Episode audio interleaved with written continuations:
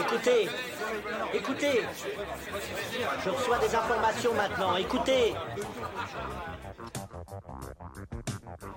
Voilà le pied d'Armstrong. Au centre et en bas de votre écran. Et il marche maintenant. Il y aura peut-être des étapes pour aller vers Mars. Euh, il faudra peut-être d'abord apprendre en allant sur un astéroïde. Corben, mon ange, qu'est-ce que tu m'as fait là? Euh, Houston, on a un problème. Tu veux dire qu'on est dans un programme informatique Est-ce vraiment si invraisemblable And you'll see why 1984 won't be like 1984. Bonjour à toutes et à tous, vous écoutez C'est plus que de la SF, le podcast hebdomadaire sur la science-fiction animé par l'œil de chéri et produit par ActuSF. Cette émission est un peu différente car il s'agit de notre premier contenu sponsorisé. Un éditeur nous a demandé contre rémunération de faire un podcast spécial autour d'un de ses nouveaux romans. Évidemment, nous avons lu et apprécié ce livre avant d'accepter. La sponsorisation reste un moyen utile de pouvoir faire vivre ce podcast et nous commençons à recevoir différentes propositions qui sont soumises à mon approbation. Quand il y en aura, ce genre de contenu sortira le vendredi et sera signifié très clairement à chaque fois pour que vous soyez au courant. Pour ce premier contenu sponsorisé par les éditions Léa, nous allons nous intéresser à de la fantasy, un genre un peu loin de la SF, j'en conviens, mais qui n'est pas inintéressant. Olivier Martinelli vient d'écrire le livre des Purs, le premier volume d'un diptyque d'epic fantasy narrant la lutte entre des humains vivant dans des paisibles villages et des palocs, sortes de monstres à six pattes proches de loups-garous géants. Les amateurs du genre reconnaîtront un roman un peu à la David Gemmel, avec beaucoup d'action, des chapitres très courts et euh, une écriture euh, extrêmement euh, rythmée. Olivier Martinelli, bonjour. Bonjour Lloyd. Même si c'est votre première excursion dans la fantaisie, vous êtes loin d'être un novice. Vous avez écrit de nombreux livres entre la littérature blanche et surtout le roman noir. Vous avez été lauréat du prix des lecteurs de Deauville pour La nuit ne dure pas. Vous êtes aussi lauréat du prix de la SEC avec L'ombre des années sereines, qui a été publié en 2016. Et enfin, votre avant-dernier roman sorti en 2020 se nomme Mes nuits Apaches. Racontez-nous les coulisses de la création de ce roman et surtout pourquoi vous avez décidé, avec Le Roi des Crolles, le premier volume du Livre des Purs, de vous lancer dans la fantaisie. Alors pour répondre à ta question, euh, j'ai euh, découvert ce, ce, ce genre-là grâce à mon fils, mon fils aîné, qui ne lisait que ça, qui ne lisait que de la fantaisie. Et, euh, un jour, un petit peu par, euh, par défi, je, lui, ai dit que c'était facile d'écrire de la fantaisie, que je pouvais lui, lui écrire une saga en, en, quelques mois. Et il m'a mis au défi de, de, de m'y attaquer. Donc il partait en classe de neige pendant une semaine. Il m'a dit quand je reviens de, de, la classe de neige, et donc il était en CM2 à l'époque, je veux que tu aies écrit le premier chapitre. Et ça a démarré comme ça, cette histoire. Ouais, c'est ça. Ah, et alors, parce qu'on a quand même des, des gens qui, qui, écoutent et, et qui euh, tendent à, à, vouloir écrire ou à devenir écrivain. Euh, Est-ce qu'il y a de vraies différences entre euh, écrire un, un, un, polar ou un roman noir et de la fantaisie? Est-ce que vous avez vu, euh, est-ce qu'il faut répondre à un genre? Euh, Voilà, on est quand même dans des histoires de genre. Qu'est-ce que vous avez senti comme mmh. différence et comment le roman noir vous a aidé pour euh, cette aventure de fantaisie? Alors, c'est vrai qu'au niveau du style, j'ai abordé le, ce récit-là d'une façon complètement différente, avec beaucoup plus de liberté. C'est-à-dire que dans mes romans noirs, j'ai aussi publié des romans qui, se passent dans le milieu du rock. Il, fallait que j'ai une écriture beaucoup plus nerveuse, beaucoup plus euh, en rapport avec le langage parlé. Donc on trouve très peu de passés simples dans mes anciens romans. Et par contre, dans ce, cette saga de fantasy, j'imaginais plus ça comme un conte donc euh, là, je me permets beaucoup plus de liberté, je me permets d'avoir un style peut-être un peu plus littéraire que dans mes romans précédents. Et, euh, donc ça m'a apporté beaucoup de liberté. Après, c'était un gros travail sur, euh, sur l'imagination, effectivement, mais j'ai trouvé finalement, malgré tout, un petit peu plus facile d'écrire ce, cette saga de fantasy parce que je me, suis, je me suis mis moins de contraintes au niveau du style, au niveau du style d'écriture notamment. Alors on va revenir peut-être à, l'histoire euh, du, roi des Crolles, qui, euh, comme je, l'ai expliqué en, introduction, qui raconte euh, l'histoire d'une bataille, l'histoire d'un combat entre deux espèces, une qu'on connaît bien, qui est, l'espèce humaine, et puis, des, monstres que vous avez, imaginés. comment ça vous est venu en fait ce, combat-là entre les, les et les humains? La, naissance de, ce, de, cette saga est venue un petit peu comme la, naissance de beaucoup de mes romans. C'est venu d'une phrase, je ne sais pas d'où elle a surgi, mais c'est la première phrase du, du roman. où, je- où mon héros s'exprime en disant j'ai tué mes premiers palocs à l'âge de 17 ans. À partir du moment où j'avais écrit cette phrase, il fallait que j'imagine qui étaient ces palocs, pourquoi on les avait tués, et toute l'histoire est née comme ça. Et donc ces palocs, ils sont pas si monstrueux que ça finalement, parce qu'ils sont, très proches des, hommes. Et d'ailleurs, on va découvrir petit à petit, et surtout dans le, tome 2, qu'il y a beaucoup de, points communs entre eux. Et, euh, sinon, com- comment, sont nés ces monstres? Ben ça, c'était le, fruit de, mon, imagination. Il y a des, monstres plutôt gentils qui aident euh, ce peuple surnommé les Krolls, et, des monstres un peu plus agressifs qui, qui sont euh, au service des Palocs. Donc, Hum, Combien de temps ça vous a pris euh, d'écrire ce, ce livre? Alors ça m'a pris plusieurs années parce que parallèlement à ça, je continuais d'écrire mes, mes romans noirs, mes, les, voilà, la veine euh, que j'exploitais depuis longtemps. Donc j'avais écrit le- un premier volet que j'ai fait lire à, à mon fils d'abord, hum, puisque c'était mon premier lecteur, à mon frère qui n'avait jamais lu de, de fantasy avant ça et qui a, qui a montré un enthousiasme incroyable. Donc du coup, ça m'a encouragé à écrire la suite. Et puis moi, de toute façon, j'avais mon, j'avais déjà mon, au départ, c'était une trilogie qui est devenue une sorte de quadrilogie dont les deux premiers volets sont dans le premier tome et les deux suivants dans le tome 2. Mais au départ, j'avais déjà toute mon, toute mon histoire, mon histoire à peu près construite, avec euh, une fin que, qui était déjà bien imprimée dans, dans ma tête. Alors le, le podcast parle habituellement de science-fiction. Vous êtes le premier à venir parler de la, de, de la fantasy. Euh, c'est quoi votre rapport euh, déjà à la fantasy? Alors, mon rapport à la, à la fantasy n'est pas très littéraire.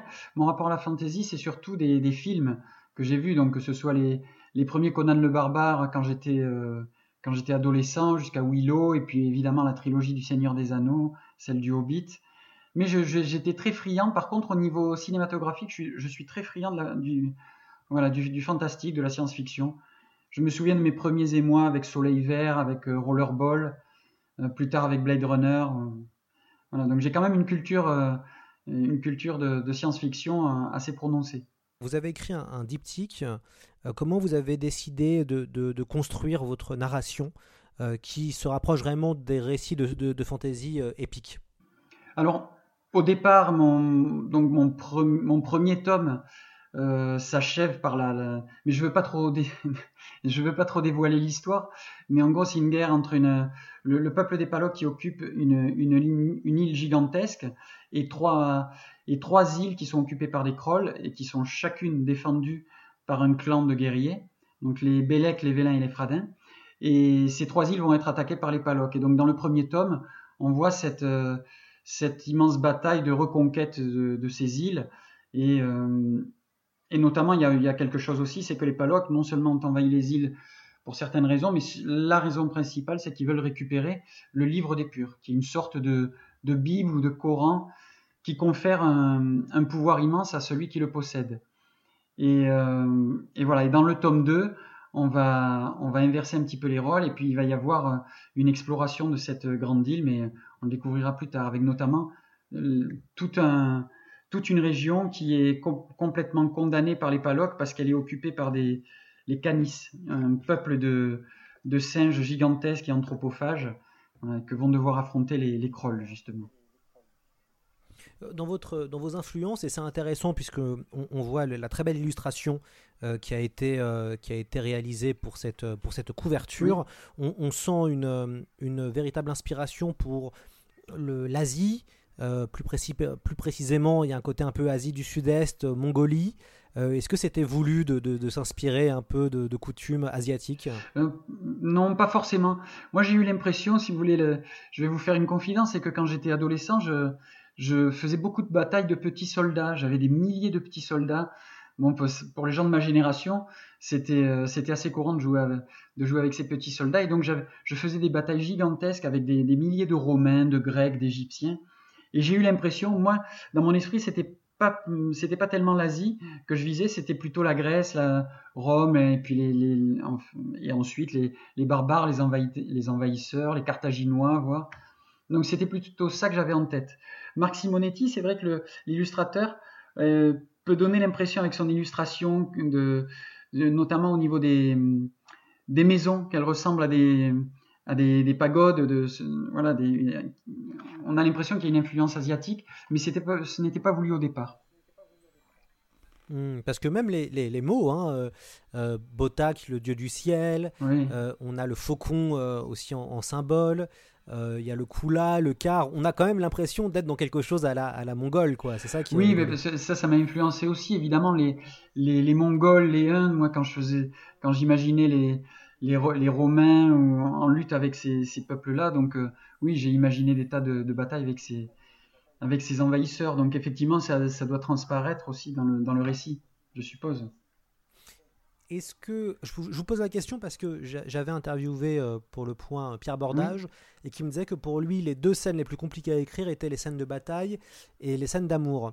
Est-ce que pour vous c'est le cas? Non, pour moi, les, les scènes de bataille, c'était euh, c'était un réel plaisir. Je, je voulais absolument, euh, à chaque fois que, que les batailles soient originales, qu'elles ne se ressemblent pas. Donc, il y avait un travail quand même pour, pour essayer de trouver de nouvelles stratégies. Par contre, ce que je me suis refusé de, de faire, c'est de- d'avoir recours à la magie pour se sortir de situations inextricables. Je sais que j'ai été, par exemple, je n'avais pas lu Le Seigneur des Anneaux, mais quand j'ai vu la trilogie du Seigneur des Anneaux de Peter Jackson, j'ai été très déçu quand ils font appel à l'armée des ombres. Voilà, et ça me déçoit parce que je me dis qu'il ne peut rien leur arriver à partir du moment où ils font appel à eux.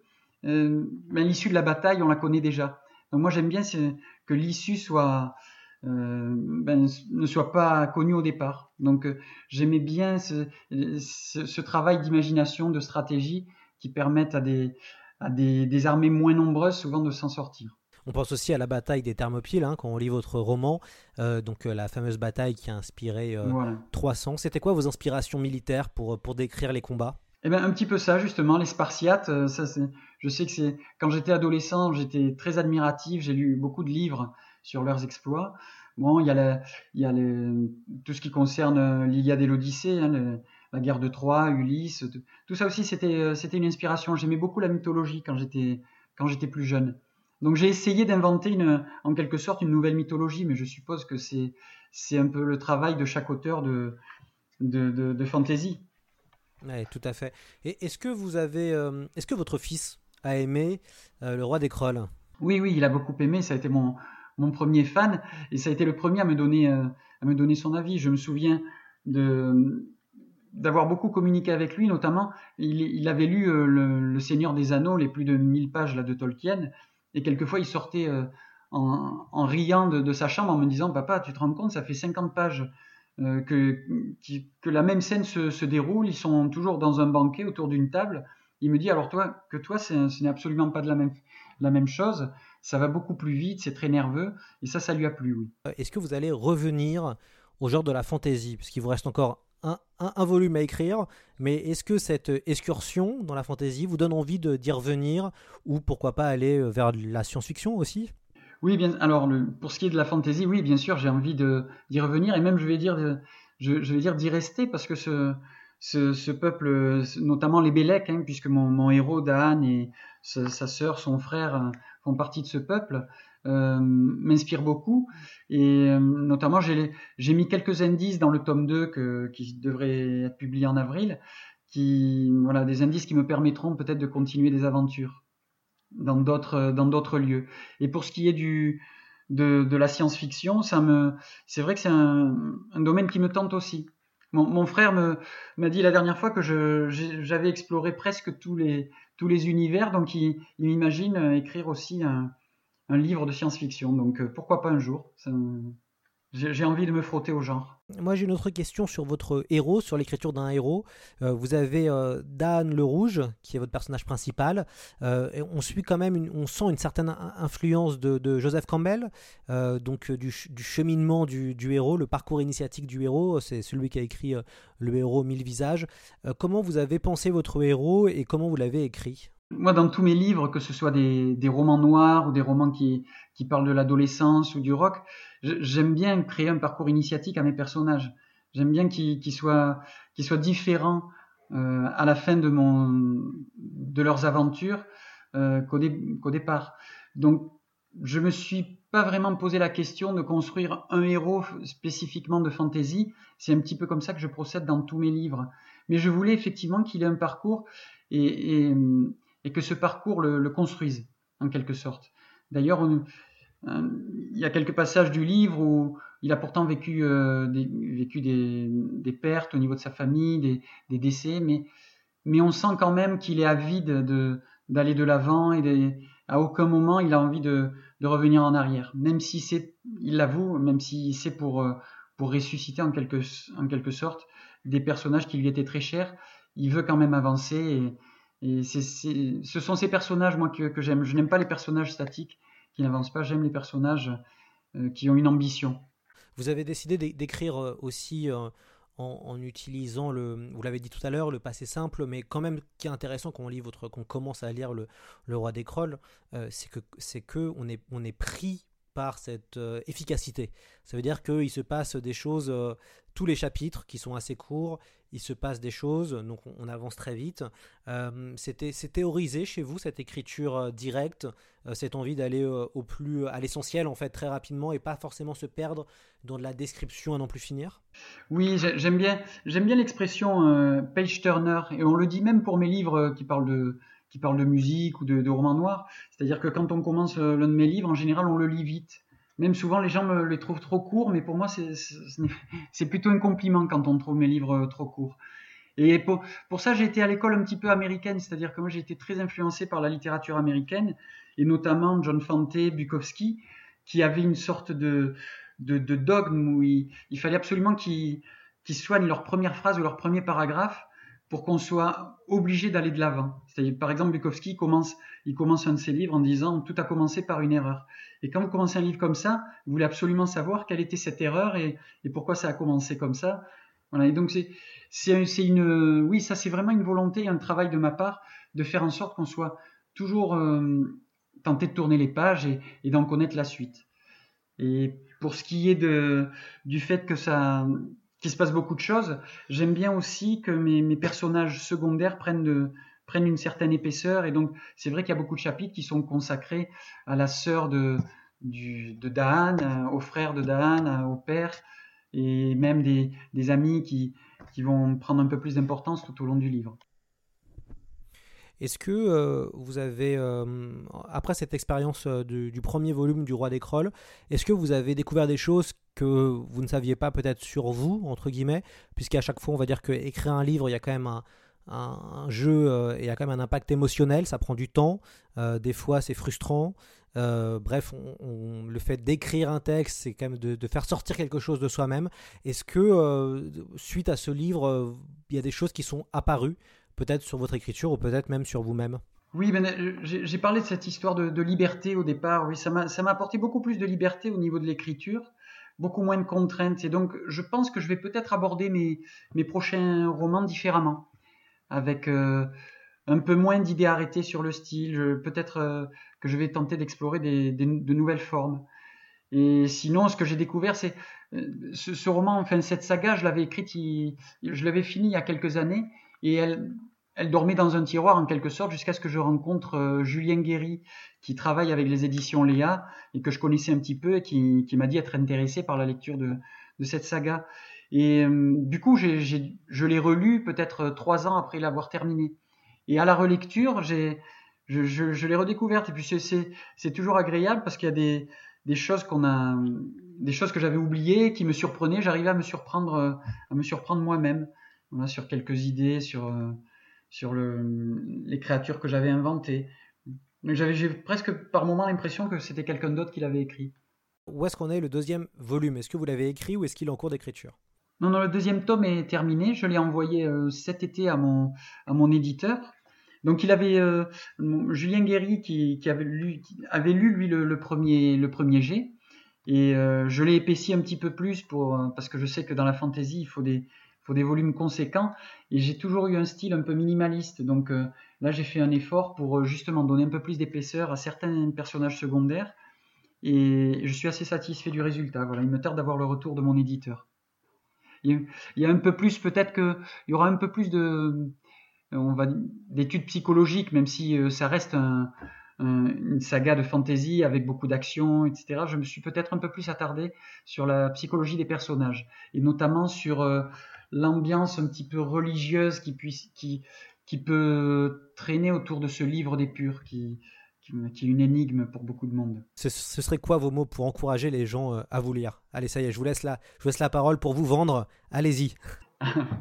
Alors je ne sais pas si, si je sais très bien faire ça, mais écoutez, les, les premiers retours que j'en ai sont plutôt bons, et c'est surtout qu'on ne s'ennuiera pas. Il n'y aura pas de description de, voilà, de paysage pendant 50 pages.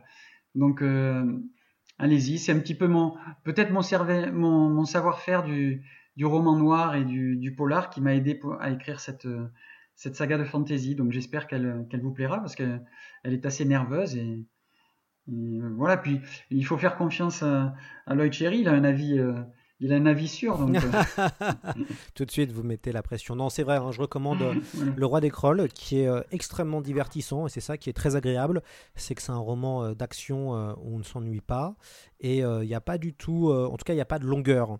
Et même si j'adore la, la fantasy, hein, comme la science-fiction, j'aime beaucoup les longues descriptions, j'aime beaucoup voilà, lire des, des pavés de, de 800 pages, mais quand même, ça fait, des, ça fait du bien de, de tomber aussi sur des romans très, entre guillemets, courts, et qui vont euh, à l'essentiel. Donc c'est vraiment une, une très bonne, une très bonne lecture euh, et on ne s'ennuie pas. Donc je pense que c'est aussi euh, ce qui est bien avec, avec le roi des crolls, c'est qu'il y a un côté divertissant qui est assumé. Et ça aussi c'est agréable et en vous écoutant c'est ce qu'on ressent aussi, c'est que vous assumez ce côté divertissant. Et, et ça aussi c'est ça aussi la, li- la littérature, hein. c'est aussi quelque chose où on peut euh, s'échapper pendant, euh, pendant 2-3 jours sans se prendre la tête et, et puis bah, vouloir après redécouvrir ce monde-là. Bien sûr. Puis j'ai du mal avec le mythe euh, aussi de, l'écrivain torturé qui s'enferme dans un dans une maison de campagne pour écrire. Moi, j'écris avec le sourire aux lèvres, euh, même quand j'écris mes, histoires noires. Donc je, prends un plaisir euh, immense dans l'écriture. J'espère aussi, pour revenir à la saga, c'est que j'espère avoir distillé assez d'émotions parce que ça, c'est toujours mon objectif principal, c'est de donner des émotions aux gens. Donc j'espère que voilà, les, personnages vont réussir à les émouvoir. C'est ça qui m'importe le plus. Ouais, super. Bon, bah écoutez, Le Roi des Crolls aux éditions euh, Léa, qui euh, vient tout juste de sortir. On, on tombe juste, il, est sorti le 18, euh, le 18 septembre et qu'on peut retrouver évidemment dans toutes les bonnes librairies ou alors vous réservez avec votre libraire important et plébiscitez les libraires. Merci beaucoup, Olivier Martinelli, et puis on espère vous retrouver une prochaine fois pour de nouvelles aventures. Merci beaucoup, Lloyd. Ben, j'espère bien, oui. Je, suis là maintenant, je vais, je vais y rester.